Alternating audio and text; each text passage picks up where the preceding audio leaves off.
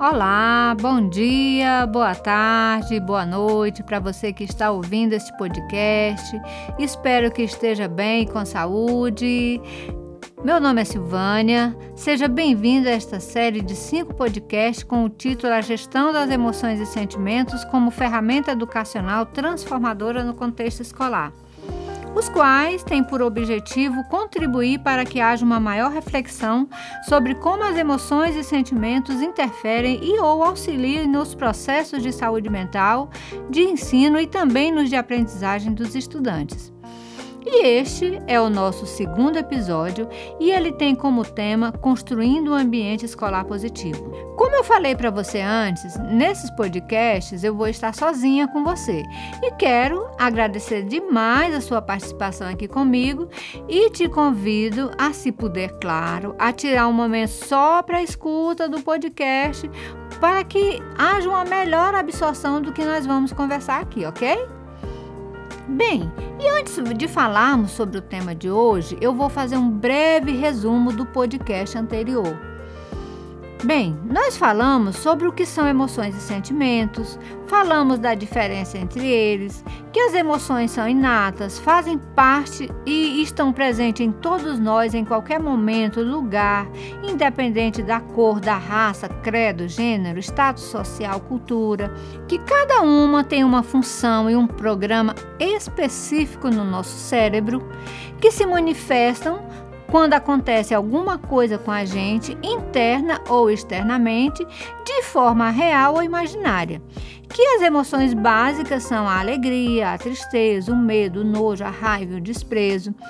Que estas seis emoções são consideradas básicas por estarem ligadas ao nosso instinto de sobrevivência que os sentimentos são uma interpretação que fazemos das nossas emoções, que eles são sentidos por cada pessoa de acordo com a sua experiência de vida, com a sua cultura, com a educação, e, elas, e eles são mais duradouros que uma emoção. Vimos que as emoções e sentimentos influenciam na nossa saúde mental por desempenharem um papel central na promoção do nosso bem-estar psicológico que também influenciam na aprendizagem dos estudantes por contribuir com, é, com a concentração e a motivação deles. Bem, e hoje o tema do nosso podcast, como eu já falei, é construindo um tema, é um ambiente escolar positivo. E esse tema tem tudo a ver com inteligência emocional. E para a gente assimilar bem o que é inteligência emocional, eu vou te dar um exemplo bem simples para você entender na prática. Alguma vez você já passou por alguma situação que teve que superar um medo para não perder uma oportunidade, ou teve que controlar ou segurar uma raiva para não dar uma resposta ríspida, para não aumentar uma situação de conflito? Se você já passou por isso, ou outra situação que teve que controlar os seus, seus impulsos, parabéns! Você está fazendo uso da inteligência emocional. O conceito de inteligência emocional é usado para indicar a capacidade que nós, seres humanos, temos de administrar as nossas emoções, ou seja, é a capacidade de controlar as nossas emoções, os nossos sentimentos e os impulsos. E você deve estar se perguntando, Silvânia, inteligência emocional é igual a emoção? Ou seja, ela é inata, nós já nascemos com ela? Então, Todos nós nascemos com inteligência emocional, mas diferente das emoções, ela precisa ser desenvolvida, porque ela é um processo gradual. A inteligência emocional está diretamente ligada à nossa maturidade e ela varia de pessoa para pessoa.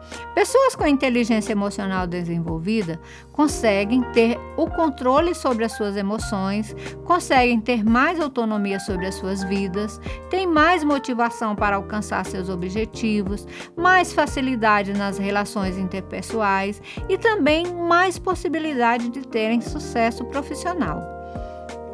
Quando nós desenvolvemos a nossa inteligência emocional, podemos ter domínio das nossas emoções, dos nossos sentimentos, dos nossos pensamentos e ter mais qualidade de vida, ter saúde mental, pois conseguimos ter mais equilíbrio emocional diante das situa situações estressantes e desafiadoras que, que a gente vivencia.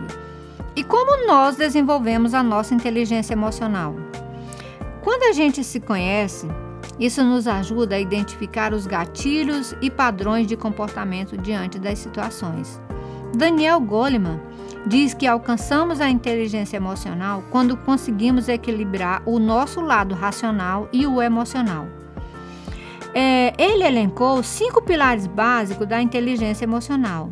Ele fala que o primeiro pilar da inteligência emocional é o autoconhecimento.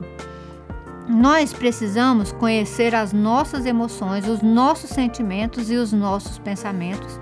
E quando eu falo aqui dos pensamentos, eu falo dos que são em forma de avaliações e julgamento, que muitas vezes nós nomeamos como sentimentos, mas não são. Marshall Rosenberg, pai da comunicação não violenta, diz que nossos sentimentos, mesmo que os desconfortáveis, eles não são vilões.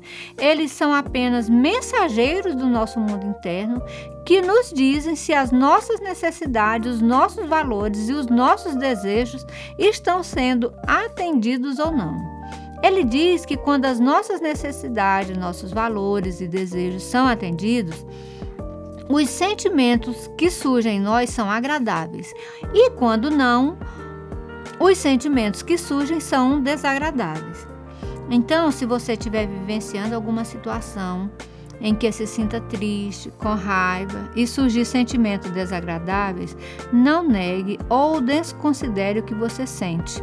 Valide-os, os acolha e olhe para dentro de você e veja o que eles estão te dizendo. E se pergunte: por que eu estou sentindo e pensando isso? Por que eu reagi dessa forma? Qual a minha necessidade? Qual o meu valor? Qual o meu desejo não está sendo atendido? É, com isso, você passa a se conhecer, a entender melhor as suas emoções e sentimentos. E olha, essa fase é muito importante, pois não existe inteligência emocional sem autoconhecimento. No próximo podcast, eu vou te ensinar uma técnica bem legal que vai te ajudar no processo de autoconhecimento, então não perde, tá? Bem, e o segundo pilar da inteligência emocional que Daniel Goleman fala é o autocontrole das emoções, dos sentimentos e dos pensamentos. Quando nos conhecemos, é, sabemos o que sentimos e pensamos, nós podemos então modificar nossos padrões de comportamentos. Essa é a parte mais difícil, mas como você já sabe quais são suas emoções, seus sentimentos e pensamentos diante das situações, as coisas começam a ficar mais claras e a mudança fica mais fácil. Mas se durante as situações que te tiram do eixo você repetir os mesmos comportamentos, não conseguir de imediato ter o autocontrole, não se puna, nem se culpa. Entenda que o processo de aprendizagem envolve erros e acertos e os erros fazem parte do aprendizado. Não existe aprendizado sem erros, sem equívocos. Então, se agir ou regredir da forma de antes, não se julgue, mantenha calma, não se reprima, não reaja e ou subestime seus, seus sentimentos.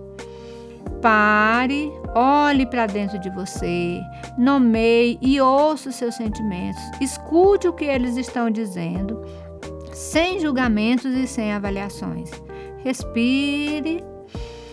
Use-os para descobrir o que realmente você precisa naquele momento. Pois quando temos consciência das nossas necessidades, deixamos a reatividade do lado e nos preparamos para encontrar maneiras de atendê-lo. Com isso, é, nós estamos então tendo controle das nossas emoções, dos nossos sentimentos e dos nossos pensamentos. É fácil? Não é, claro que não. Mas se não desistirmos e formos pacientes e amorosos conosco, o aprendizado acontece e adquirimos o autocontrole. E o terceiro pilar que Daniel Goleman descreve da inteligência emocional é a etapa da automotivação, ou seja, de ficarmos motivados mesmo diante de situações que nos tiram a tranquilidade. Precisamos ter clareza de que a vida é feita de altos e baixos, de ganhos e perdas, de satisfações e frustrações. E esse é o processo natural da nossa existência e é primordial para o nosso crescimento para alcançarmos a maturidade. Essa etapa também não é fácil, mas a partir do momento que olhamos para as dificuldades e vemos elas como aprendizado, olhamos para o seu lado positivo e isso pode se tornar uma excelente estratégia para continuar motivado, pois vai nos ajudar a nos recuperarmos mais rápido é, as nossas forças e a, e a, focar no que é necessário é, fazer para alcançarmos os nossos objetivos. O quarto pilar é a etapa da empatia. Quando nós vemos pessoas reagindo de determinada forma e passamos a ver o que ela está buscando é atender às suas necessidades na atendida, nos desprovimos dos julgamentos e olhamos para a pessoa por trás das ações. Passamos a entender que a dor do outro também dói, assim como a nossa, e nos tornamos mais compreensivos, mais amorosos com os outros e conosco também. E o quinto e último pilar da inteligência emocional é a etapa das habilidades nas relações interpessoais. Saber se relacionar interpessoalmente é parte importante, pois as, as interações humanas elas são fundamentais para a nossa vida. Nós precisamos um dos outros para viver, tanto social como em âmbito familiar, por mais que alguns digam que não. Um grande segredo aqui é a gente parar de querer ter razão em tudo de fazer avaliações e julgamentos, de interpretar a realidade dos outros de acordo com o nosso ponto de vista, com as nossas crenças, os nossos valores. O importante é nos comunicarmos de forma autêntica, clara, assertiva e segura, com a consciência do nosso mundo inter interno, daquilo que é mais importante para nós, mas também respeitando o que é importante para o outro. E quando fazemos isso, nos relacionamos melhor, pois acolhemos tanto os nossos sentimentos como os dos outros. Gente, quando há clareza, liberdade, autenticidade, compreensão, respeito e sintonia, os maus entendidos, a culpa, o medo e a agressividade, eles são evitados. Quando a gente consegue criar essa conexão conosco, passamos a ter consciência do nosso mundo interno e aí a gente tem um ganho de autocompreensão, aprendemos a fazer escolhas mais conscientes, bem como passamos a acolher e a transformar o nosso estado mental e a nos tornar responsáveis por nós, pelo que sentimos e sermos mais empáticos com os outros e também conosco passamos a buscar outras estratégias e ações para lidar com as nossas dores e necessidades e também compreender as dores e necessidades dos outros. Consequentemente, nos relacionamos melhor com a gente e com os outros. Você percebeu que os cinco pilares básicos da inteligência emocional é, são fundamentais para a nossa saúde mental e também podem nos ajudar a construir um ambiente escolar positivo? É isso aí. Pois muito bem, chegamos ao fim de mais um podcast. Não perca o próximo, pois eu vou te apresentar uma excelente ferramenta que vai te ajudar no processo de autoconhecimento preparado com muito carinho para você. Também você vai entender melhor sobre os pensamentos em forma de avaliações e julgamentos, que muitas vezes nós nomeamos como sentimentos e não são. Então, pessoal, é isso por hoje. Até o próximo podcast. Não percam. Um grande abraço.